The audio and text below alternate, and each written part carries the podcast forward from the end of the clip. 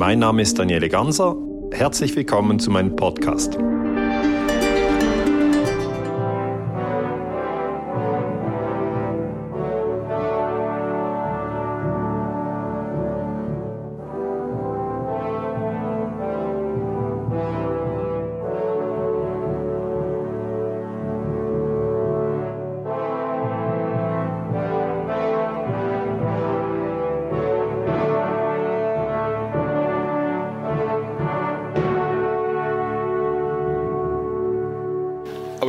Invite now again, but now for the keynote session, uh, Daniele Ganser.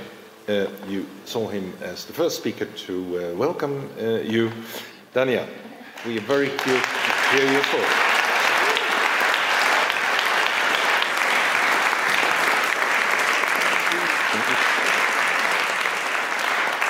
Yeah, so thank you all uh, for this uh, invitation. I'm very happy to be here in Zurich. Uh, I'm very happy to actually see Switzerland having a conference on 9 11. Um, yes.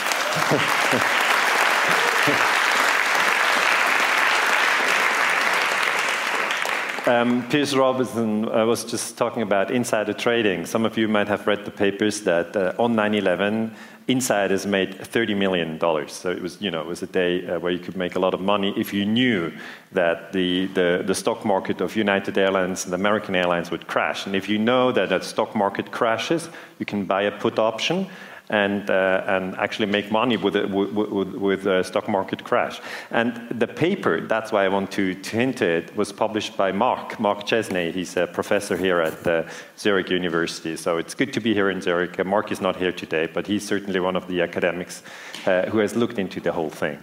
Uh, my talk is on, on World Trade Center 7. I know that you know that World Trade Center 7 is the third building that collapsed on that day, but I think it's maybe the clearest cut case that we need to go um, towards 9 11 truth, that, that, we need to say the official story is a lie. And when I, when I worked on my PhD on Operation Gladio, I found out that when you look at international wars or terrorist attacks, you can be carried in 1,000 directions. And that makes you all confused. And in the end, you don't know what to do. And the simplest thing then is to go back to one thing and stay there, and stay there, and stay there. So that's what I do. I stay with World Trade Center 7. I just go with you through the facts.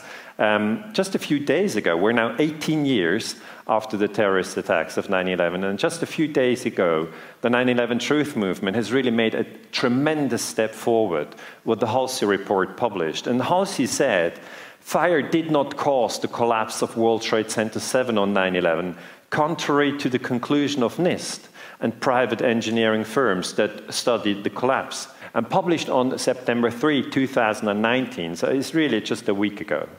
And I read the entire report, it's 120 pages long. And as I've been following the World Trade Center 7 debate for a long time, I've always said it's either fire or controlled demolition. And now with the Hulsey report, I decided this report is convincing World Trade, Center 7 was destroyed by controlled demolition. That's why I call my talk World Trade Center 7 was destroyed by controlled demolition. Um, obviously, everybody out there in the media, in academia, in the public um, is, is, is very welcome to come forward with other arguments that prove that it wasn't controlled uh, uh, by controlled demolition. I put now this, uh, this argument forward in German, uh, Die Sprengung. I published this on Rubicon.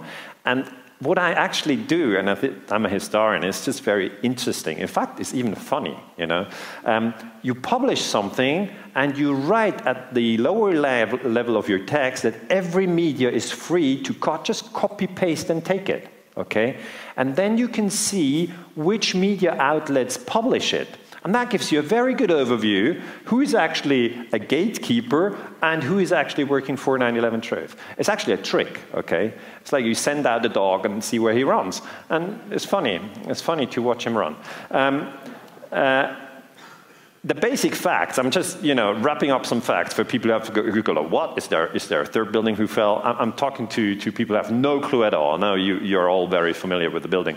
But just the very, very important and basic fact to remember if you maybe meet somebody, a friend, a brother, who has never heard of, of World Trade Center 7. don't forget to tell him that the building was in free fall for two seconds. That's the most important point. Point number one. So we know um, we have the Twin Towers here, we have World Trade Center 7 here. Uh, another picture, aerial view of uh, Manhattan, New York. Here again, the Twin Towers, World Trade Center number one, uh, well known because it has this antenna, as Ansgar Schneider said. You know, that's how you can remember which one is the one, which is the two. The one has like a one on the top, so it's you know easy to remember. And World Trade Center 7 is in the back, and uh, it would be the tallest building in Switzerland. So if we're speaking here in Switzerland, it's completely different than if we were speaking in New York. Because in New York, everybody goes like, World Trade Center 7 wasn't that tall. Whereas in Switzerland, everybody goes like, gee, that's a big building, okay? That's, that's, that's, that's why World Trade Center matters to me a lot. And the collapse of World Trade Center 7 at 5.20 p.m. Um, is remarkable because um, the building dropped in absolute free fall for the first 2.25 seconds. And I tell you, I'm a historian, and on 9 11, many things happen, and it's really making your mind blow the many things that happen. But you can ignore everything. Ignore everything. Just take these 2.25 seconds and stick to that. Okay? You can actually say the building dropped in seven seconds. That's okay. You can even, if you have a long attention span, you can take in the seven seconds. But if you really want to focus on something on 9 11, focus on these two seconds. How can a building go into free fall for two seconds? And now everybody goes, oh, gee, I'm not, a, I'm not a structural engineer, I'm not an architect, I happen to be a mother, or I happen to be a gardener, or I happen to be a, a computer scientist, or I happen to be an entrepreneur. Doesn't matter. Doesn't matter. Whoever you are, even if you're 15 years old or 82, if you see a building that moves into two seconds free fall, you will know that there is zero resistance. Okay? That is free fall. Do we have something that I can drop? Maybe this bottle. Not the glass. Yes. Free fall. Let's just see it. Now, if I, if I drop this bottle, everybody knows that it's not going upward, right? That's free fall. Just goes down. And that is the thing that we must look at if we see the World Trade Center 7 going down. It did go down. There's 100% consensus on that. Nobody's saying, no, it didn't go down. Yes, it did go down. Before it was like that, and afterwards it was like that. And I'm now, I'm not a structural engineer, but I can see that is a whole lot of a difference. Okay? Somebody asking you, do you want to move in here? You go like, yeah, how much is the rent? Somebody asking you, do you want to move in here? You go like, no way. So what's the difference? That's a seven seconds difference. A huge difference. And if you look at the pile of rubble, you go like, okay, it was 47 story skyscraper before, and afterwards it was just four stories. That's a huge compression. And it collapsed into its own footprint an incredible story. I mean, I've looked at so many stories as a, as a historian. I have, for instance, researched how did the Vietnam War start? Okay, three million people killed. The Vietnam War started with a lie, the Gulf of Tonkin lie. Johnson's went on television and he said we were attacked. Now we know there was no such attack. I don't think the, the Vietnam War started with a, with a huge story. I think 9 11 is a bigger story. It's probably the biggest story that you ever, ever meet in your lifetime. And if you don't wake up, on that story, you can sleep on forever, basically. That's what I think. I mean, uh, yeah.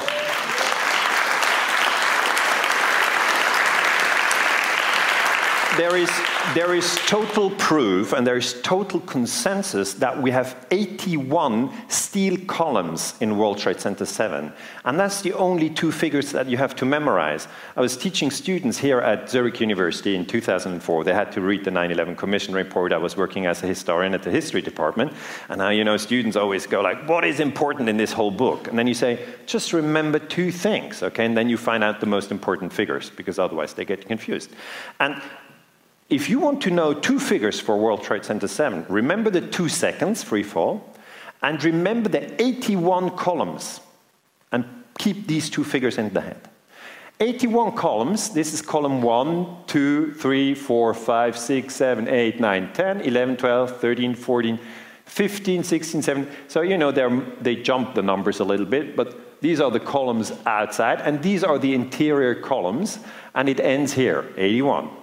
And there is no dispute, okay? Nobody's coming and saying, no, gee, there were just two columns. No, It's 81 columns, everybody agrees. That's the fact. And it's two seconds free fall.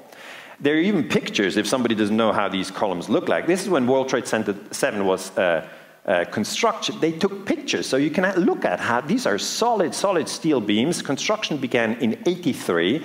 Uh, it was over in 87, then people moved in. In 2001, it collapsed. So the building died as a teenager, okay? Is only 18 years old, that building. And as a historian, I take the building as a human being. I go like, okay, what's the name of that teenager? World Trade Center 7. When was it born? 83. When did it die? 2001. Why was it only 18 years? Did it die from fire? No. It was blown up. Gee, tough life.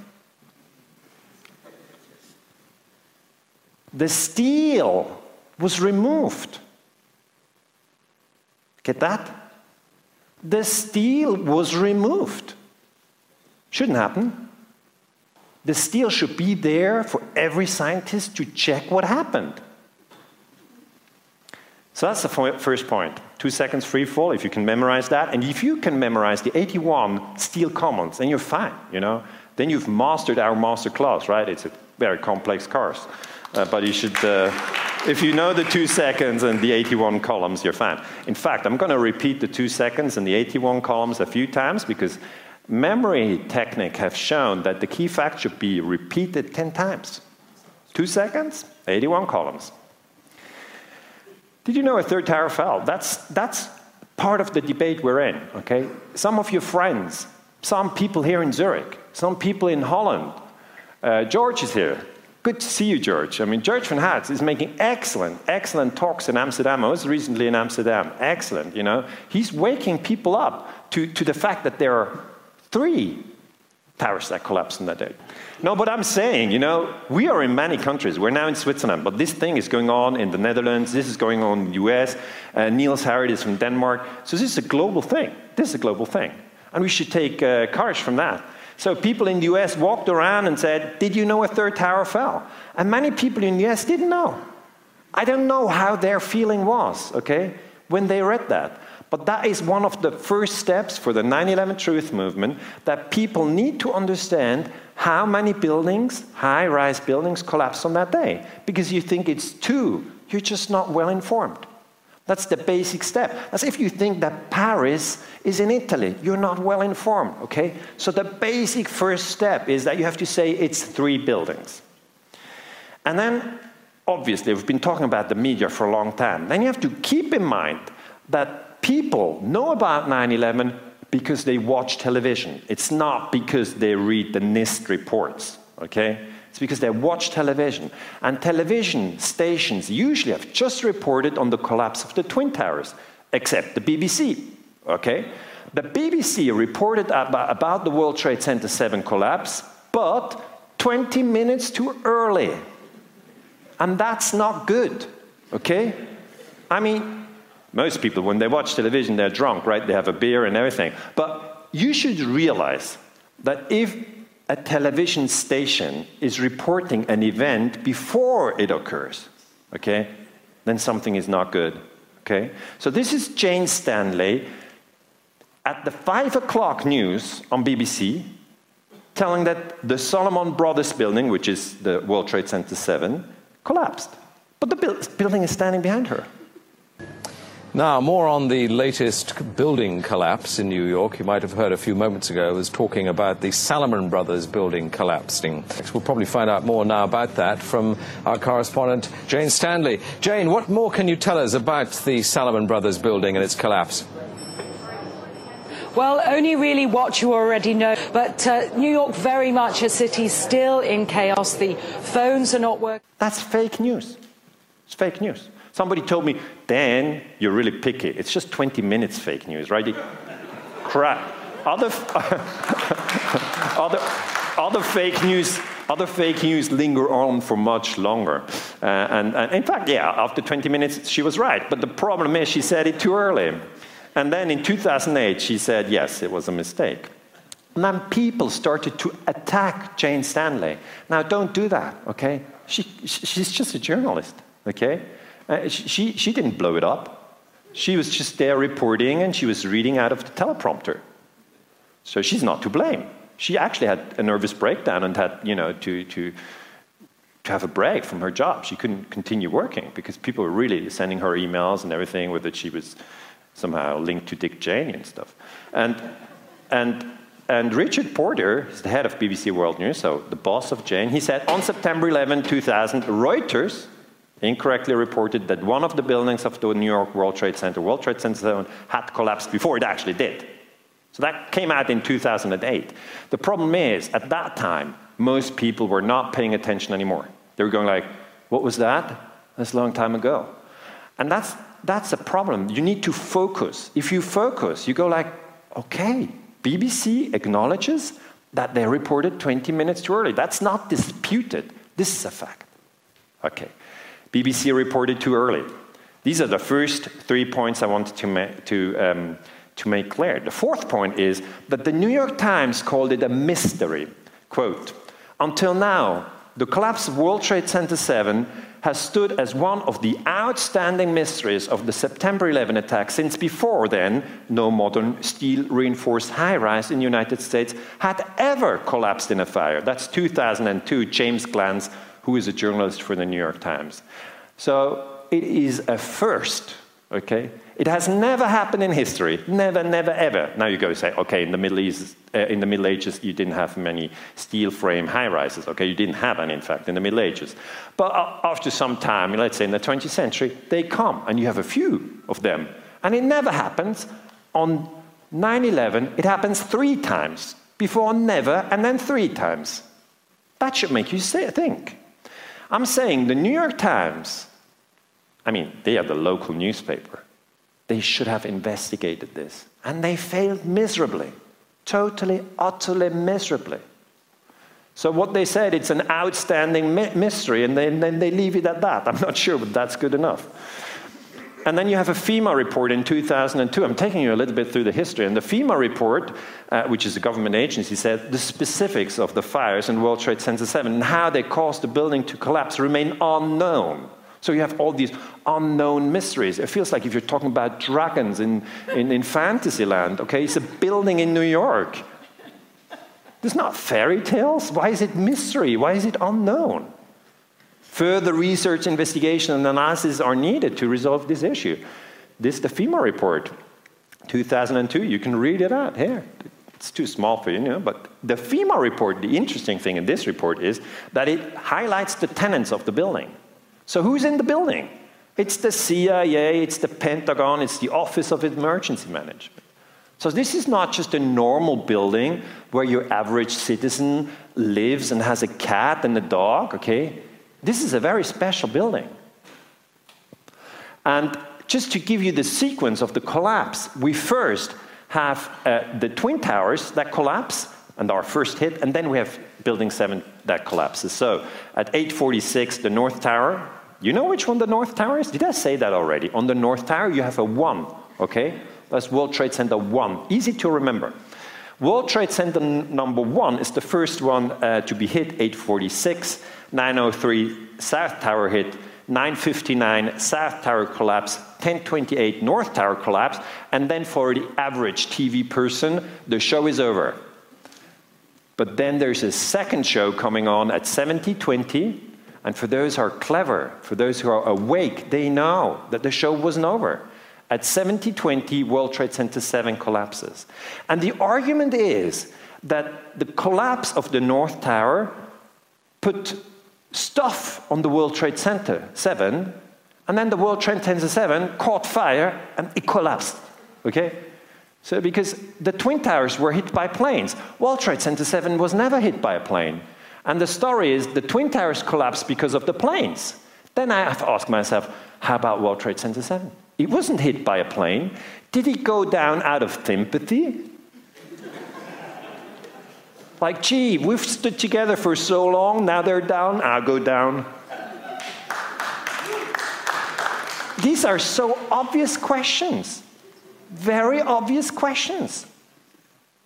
If two towers are hit by planes, and people tell you the reason why they collapsed are the, are the planes. Then you always have to say, Why did the third tower go down? It wasn't hit by a plane. Then people can go, hush, hush, shut up. Where did you read that? This is secret. But it's not secret anymore. It's in plain view. So if we then look at the, at the picture and we say, okay, okay, maybe some stuff when World Trade Center 1, did I say World Trade Center 1 is the one with the 1 on the top? When it collapsed, maybe some stuff fell on the World Trade Center 7. Maybe that's true. Let's look at the picture. I see, okay, it collapsed. It collapsed, that's for sure. And yeah, a little stuff probably fell on it, but not much. See the distance? But that's not a good angle. We have to watch from here. Do you see this building? We have to watch from here. Let's do that. This is this building. We watch from here. World Trade Center 1 is down. There's not much stuff on the World Trade Center. It's not really totally damaged or destroyed or full of fire and flames. No, it's a little stuff.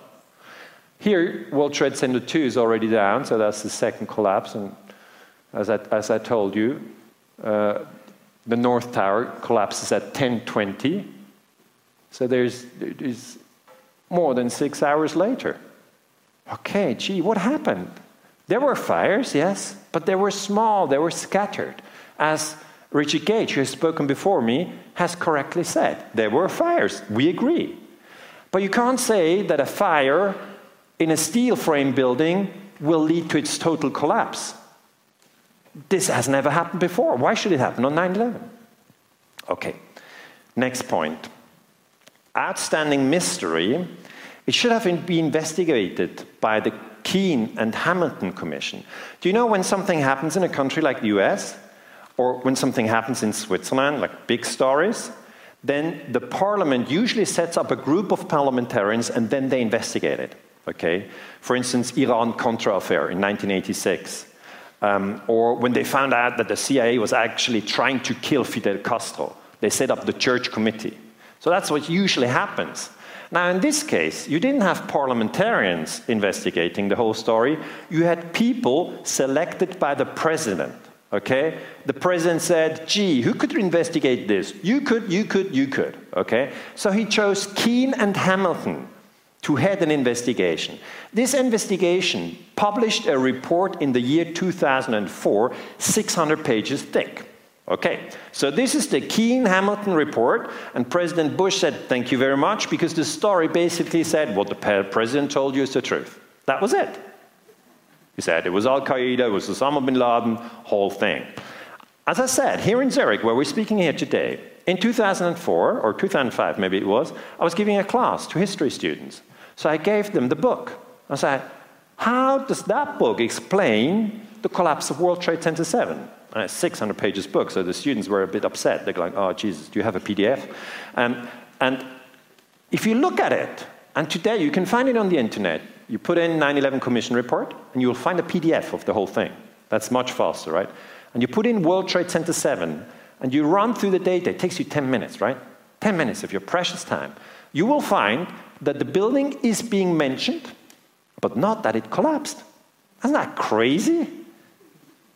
They put three years to write the report. The report is 600 pages thick, and I don't get the number of buildings right that collapsed.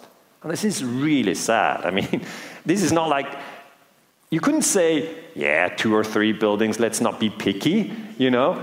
This is this is the basic, basic work that somebody needs to do, and it's three buildings. And David Ray Griffin has correctly said the Commission avoids another embarrassing problem, explaining how World Trade Center 7 could have collapsed, also at virtually free fall speed, by simply not mentioning the collapse of this building.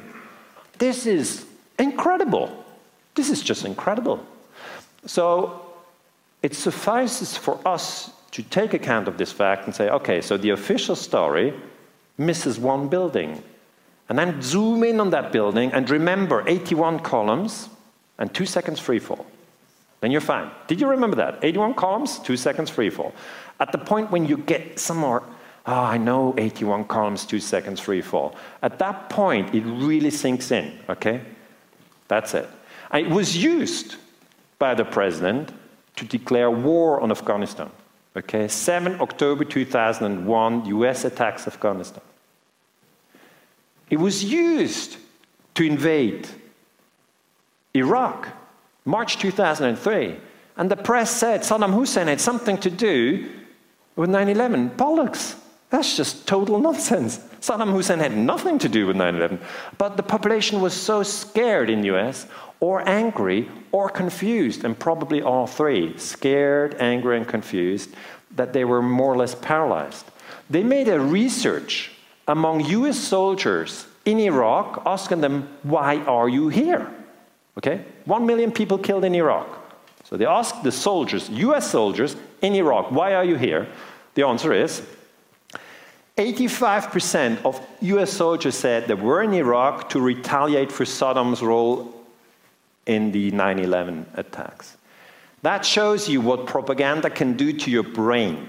It can send you in another country that you don't even know to kill other people that you've never met, that have never hurt you, based on a lie that you've not understood. So never underestimate, yeah?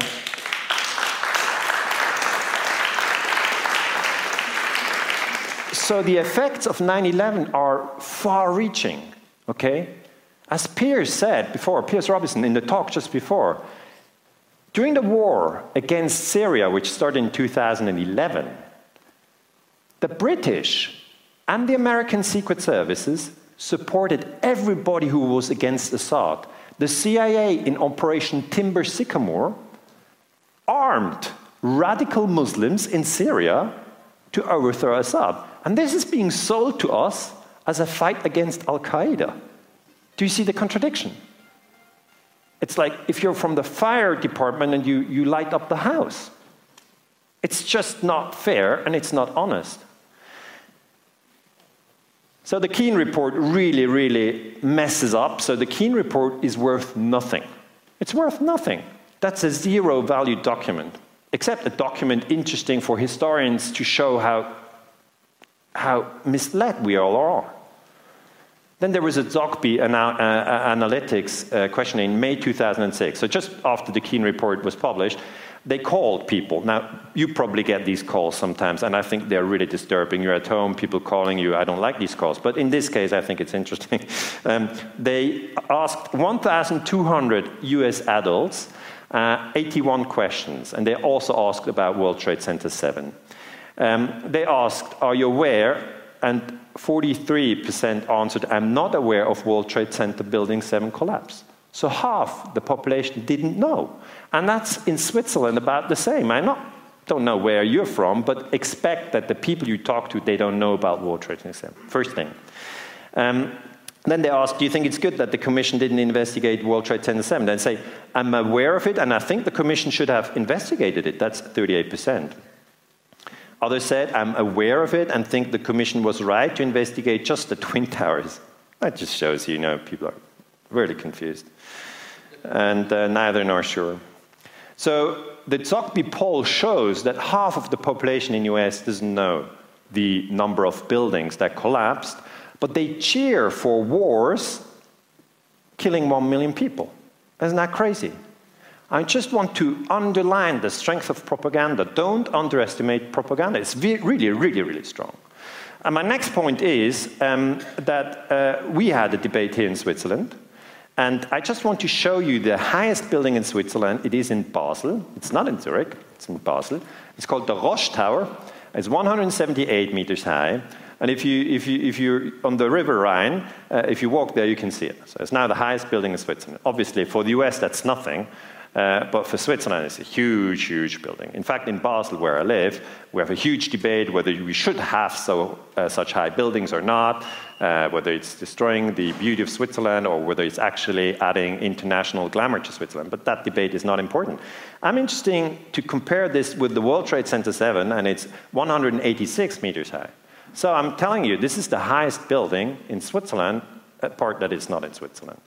And in 2006, I contact, I was working at the ETH here also in Zurich, just across the corner, Center for Security Studies.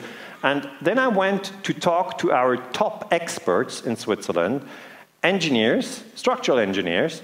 And I talked to Jörg Schneider, who's here today. And I remember our talk. And I'm very, very profoundly influenced by this talk because I asked him and I asked his colleague, Hugo Bachmann, how do you think could World Trade Center 7 come down? And they asked me first, because they're very good scientists, was it not hit by a plane? I said, no, it was not hit by a plane. Was it maybe hit by a rock? And I said, no. And then we just looked at it on the video. We didn't have all the details. And I said, just looking at the video, how it comes down, it was probably, you know, they couldn't be sure, but they say probably, with a high probability, it was destroyed by controlled demolition. We, I published this in 2006 in the Swiss newspaper Tagesanzeiger. According to my opinion, building World Trade Center 7 was with high probability destroyed by controlled demolition.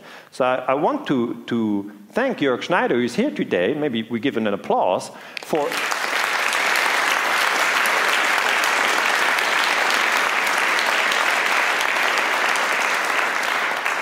for speaking truth to power. Because when I published this, I got into a huge storm. You know, people were shouting all sort of things at me. But that, that's another thing that I tell you. If you are in the 9/11 debate, don't wait for everybody to agree with you. Just research and make um, your communication. You can't wait until everybody agrees. Also, Hugo Bachmann, because as a, as a historian, I always need two sources. Okay, one source is not enough. And he's also a very respected uh, expert in Switzerland. He said in 2006 controlled demolition with very high probability. So that's 13 years ago. And uh, I published this uh, uh, in, in, in, the Tagesanzeiger, der erbitterte Streit um den 11. September, which basically means there's a, there's a huge debate going on on 9-11.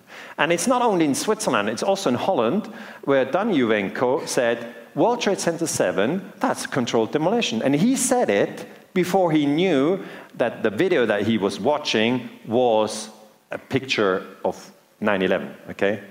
He just looked at the picture without knowing where it is, and he said, controlled demolition. And then those who had shown him the video said, gee, that was on 9-11. He's like, no way. And they're, yeah. And he's like, gee. Dus uh, dit is controlled demolition. Zeker weten. Zeker weten. Er is nagesprongen. Dit is in opdracht gebeurd. Het heeft een team gedaan van experts. And it's also in Japan, okay? That's, that's something I really want to make you uh, aware of. The 9 11 truth movement is not limited to the US. We have to say the best work is being done in the US. But other countries are taking on the data and in Germany, in France, in Italy, you know, in some countries it's more difficult than in others, but here in Switzerland the debate goes on. But it is basically a global movement of people who say, we want to know the truth. We want to know the truth whatever it is.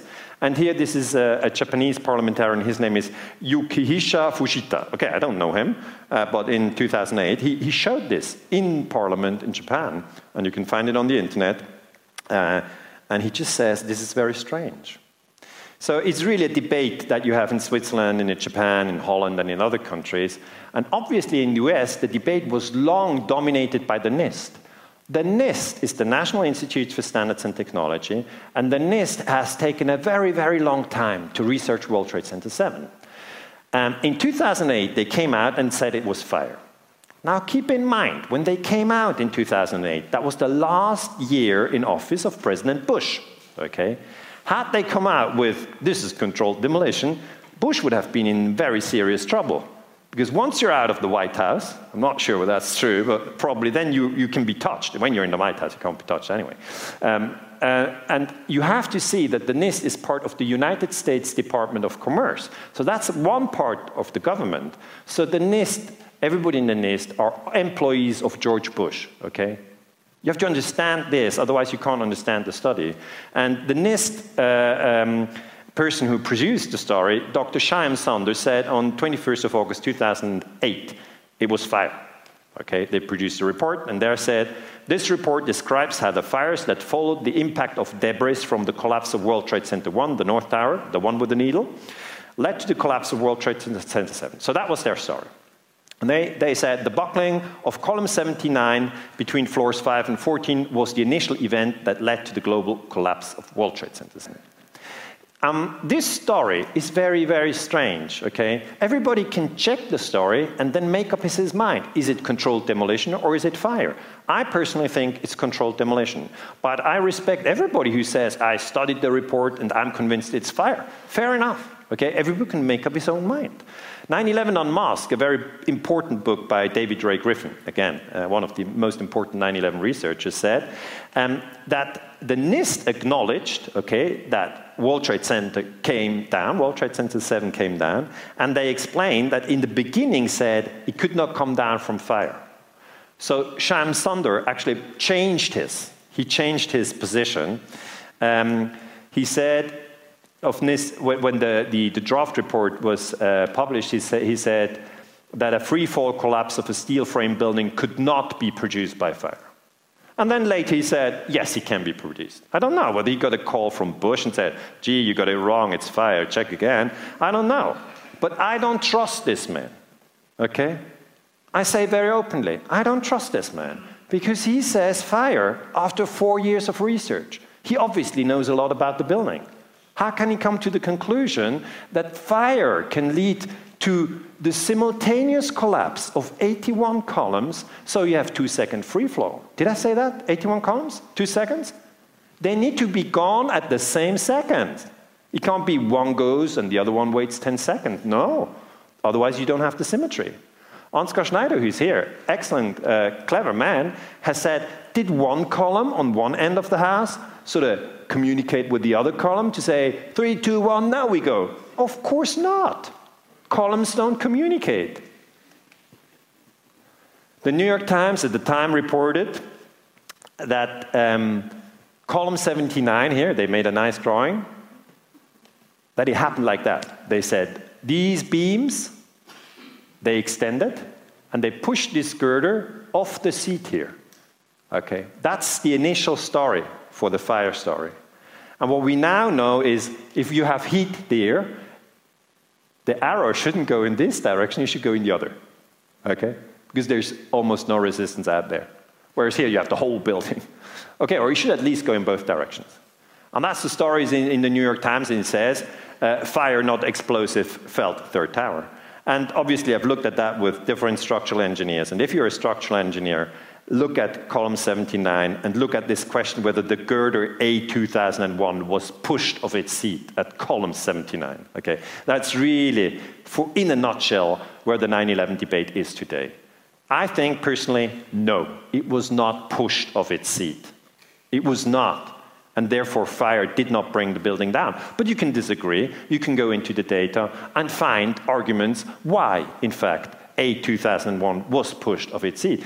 What I think is very good is this um, girder has a name very easy to remember. It's A, so the first uh, letter in the alphabet, and it's 2001, which happens to be the day, uh, uh, the year of the attacks. So A 2001 is a very, very important name to remember for the whole World Trade Center 7 story. Here's an original picture where you can see um, that actually the girder is very strongly fixed with bolts, okay, to the column. And it doesn't just walk off the column. In fact, if that was the case, you know, that, that a girder just walks off a column, then we'd be in serious trouble, maybe even in this building, I don't know. I mean, how many buildings do we enter where we trust that bolts are strong, that girders don't move off columns even if there's a fire? We have a whistleblower. His name is Peter Ketcham. He's here in the middle. As a very, I think, brave man. You have a lot of brave people in the US, okay? They're in the peace movement. They don't want these wars. They don't want the lies of the government. And they need our support from Switzerland, from Germany, from every country. And yeah.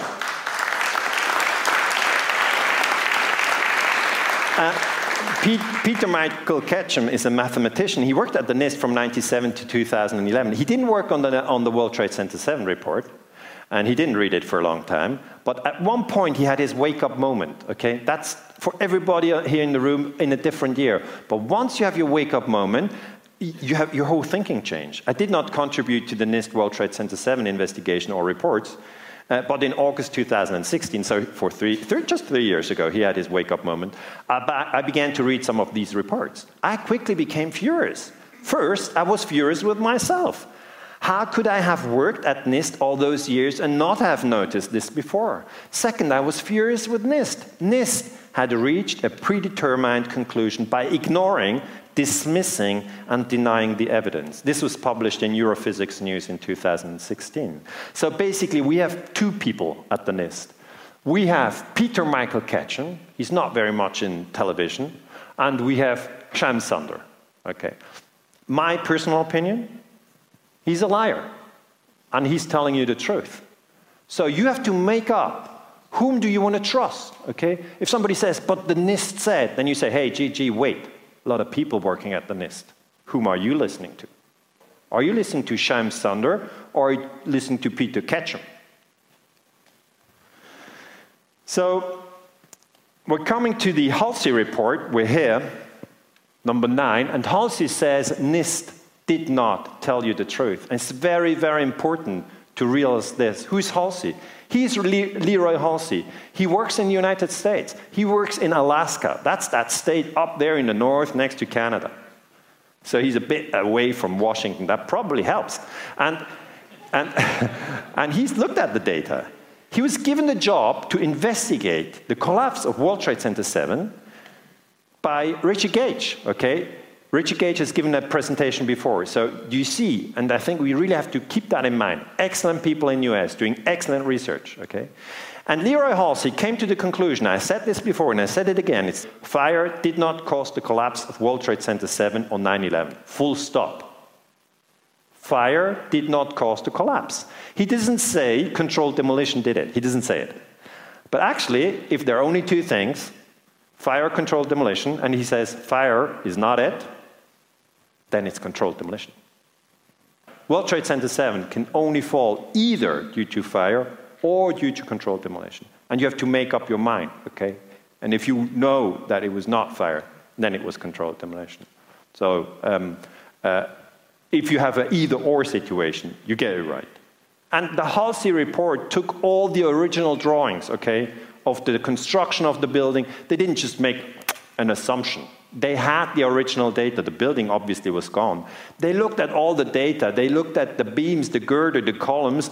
They had the official data from the NIST. They looked at the construction, how the beam was seated, connected, bolted, and they found out that when you heat it, it can't move. It can't move away from column 79. And if it can't move away from column 79, then fire cannot destroy the building. So, finally, point 10 I was interested to see the reactions in the last seven days to the Hulsey report. How does the media react? Was it in the New York Times? Was it on Fox News? No. But I found it on Zero Hedge. Now, I have to tell you, Zero Hedge is not as famous as the New York Times, not as well known as the BBC, and uh, not as much read as the Washington Post. But Zero Hedge said, the results of this study cannot be dismissed. It completely destroys the narrative that has been shoved down the throats of Americans for nearly two decades. That's uh, Zero Hedge, 6 September 2019. So that's five days ago. Global research, the official story of the collapse of World Trade Center 7, Building 7, lies in ruins. That is uh, on September 5, 2019. And so you have Zero Hedge, global research, and, and then I found out that Off Guardian even drew the attention of its readers to this conference that we're having today. It's very funny, right? In The Guardian, in the Off Guardian, they said there's an event, 9 11 Perspectives, in Zurich, okay? And I think, yeah.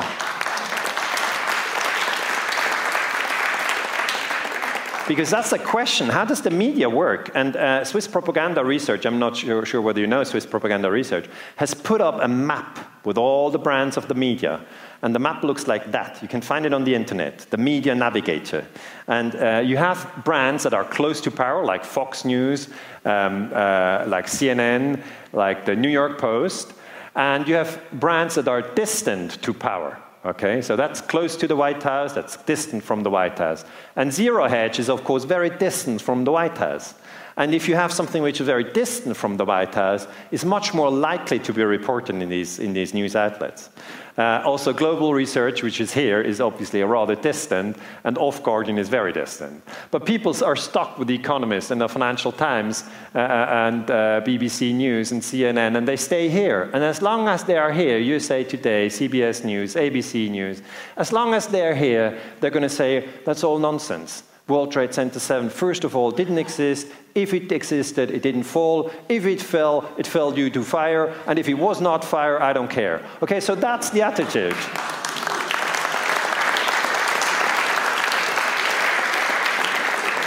so I have to conclude that really it, what you read is what you think. And you know, Goebbels, who was the propaganda minister for Hitler, he said, it doesn't matter whether it's true or whether it's wrong. We just have to repeat it on all channels all the time. People are going to believe, okay, that, that uh, I don't know, Barcelona is a city in Scandinavia. I mean, if you just repeat it all the time, people are going to believe it. And that's what we call brainwash. And it's happening.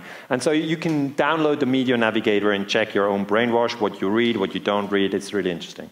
Of course, we also have YouTube, where the university study concludes fire did not bring down Building 7. That was published on September 3. And it has only 63,000 views. Okay? So the Hulsey report in a five minute video, because people go, gee, I'm not going to read 120 pages. Okay, we make a five minute video, 60,000 people only watch it. But the comments that you find there, I think, are interesting. What do people say? They say, controlled demolition, knew it all along, major milestone for 9 11 truth. Great to see the unbiased, that the unbiased professionals are still on this case after all these years. So there's a lot of people out there, okay, maybe alone in front of their computer. I don't know where they are, but they see things this isn't rambling French conspiracy theory. It's pure, unadulterated science. May justice be done. That's another comment on that, uh, on that study. 18 years now we've had to live knowing that the vast majority of the world believes a lie. It does something to you on the inside. I think that's a very important comment, okay? If you live with a lie for 18 years, it's not healthy, okay? It's not healthy. So get rid of the lie. Yeah, it's not healthy. And I think, I'm thinking the years ahead, we should say, you know, it's very good if you care for your health, okay? If you have healthy food, if you do a lot of jogging, if you're out in the woods, but also don't have any lies inside of you. It's really bad for your health. It's not just about Bush or Cheney or Osama bin Laden, it's about yourself. Get to the truth, whatever it is. That's the best you can do for your health. Keep up the great work, guys. We cannot let them get away with this, no matter how much time has passed. Rest in peace to all the victims of 9 11. Now, if you go to, to New York today, and our friends who were there, they have the memorial, right? And the memorial focuses the attention of people on the Twin Towers because there are huge gaps doesn't focus you on World Trade Center 7. In fact, if you go to New York today, you'd never think that three towers collapsed because the history, as it's in the memorial, is two. Okay, that's the official history. And a good friend of mine who's seen my talks on World Trade Center 7 has written me, gee, Dan, I've just been to New York. This is crazy. If you're there, it's all full of the Twin Towers, nothing on World Trade Center 7. You know? They should, of course, have the video of World Trade Center 7 on the billboard right there, and it's coming down all the time. That will give a whole different sense to the whole memorial site. I'm not sure what they're going to do it. I'm going to give the final word to Peter Michael Ketcham, whom I really respect the man. I've never met him, but he's, he's, he's really got my, my, my respect. He says, Truth is where our healing lies. I'm totally convinced that this is true because we're stuck in so many wars. These wars make us just sad. They killed the people in Iraq, one million killed, 200,000 killed in Afghanistan. For what? What's going on? 650 billion for the Pentagon? Is that a good idea for the kids? No, it's not. We're just creating wars and lies, and then we think, do we want to live in a world like that? And my conclusion is no. And I think uh, all of us here in the room are part of the peace movement.